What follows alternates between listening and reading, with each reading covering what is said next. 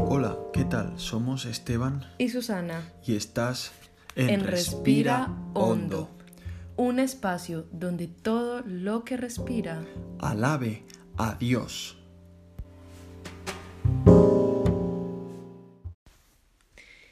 Y me dijo, Daniel, varón muy amado, está atento a las palabras que te hablaré, y ponte en pie porque a ti he sido enviado ahora. Mientras hablaba esto conmigo, me puse en pie temblando. Entonces me dijo Daniel, no temas, porque desde el primer día que dispusiste tu corazón a entender y a humillarte en la presencia de tu Dios, fueron oídas tus palabras, y a causa de tus palabras yo he venido.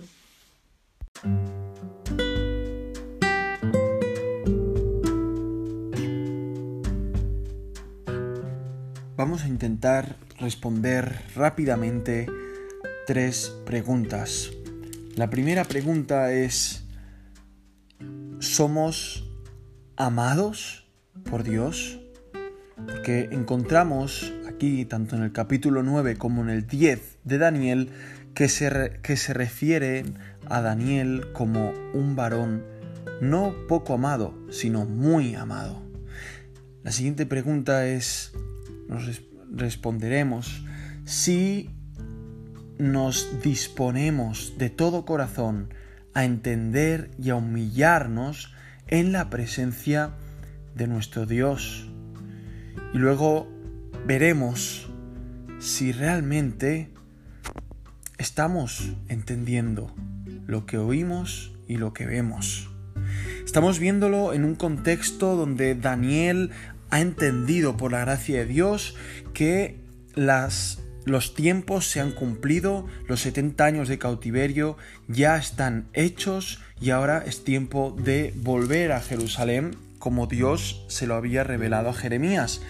Pero no antes, Daniel ha tenido que tener un quebrantamiento, ha tenido que tener arrepentimiento. Y qué hermoso cuando ahí se aparece la maravillosa persona que hace a Daniel caer como muerto en el suelo, pero no antes sin haberle dicho que es muy amado.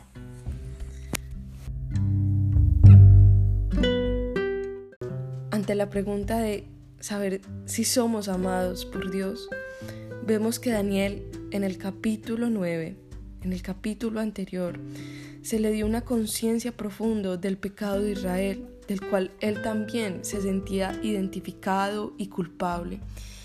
Como consecuencia de ello, vino un gran quebrantamiento al corazón de Daniel, que lo llevó a realizar una oración donde vemos un profundo arrepentimiento.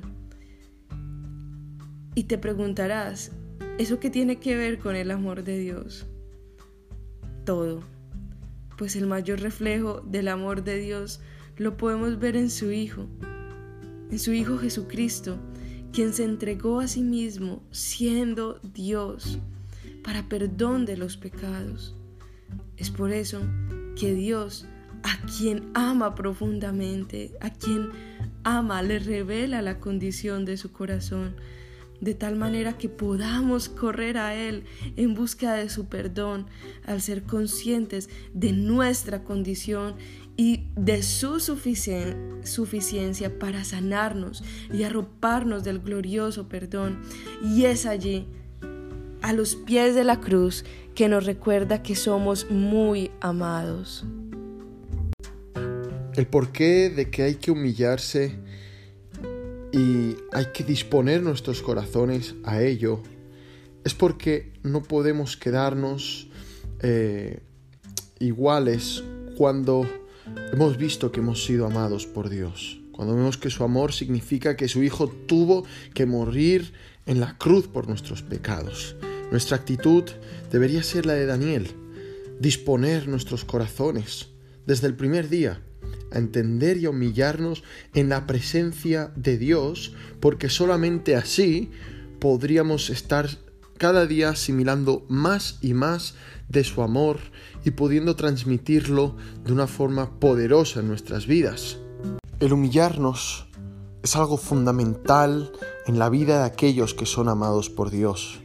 No solamente porque evidencian ser amado por Dios, sino que también es clave para que Dios nos dé el entendimiento. ¿Cómo Dios podría darnos entendimiento de lo que vemos y oímos si estamos llenos de orgullo y de arrogancia? Para nada, primeramente Dios tiene que humillar nuestros corazones, tiene que mostrar nuestra miseria como lo hizo con Daniel, de forma que Daniel se dispuso.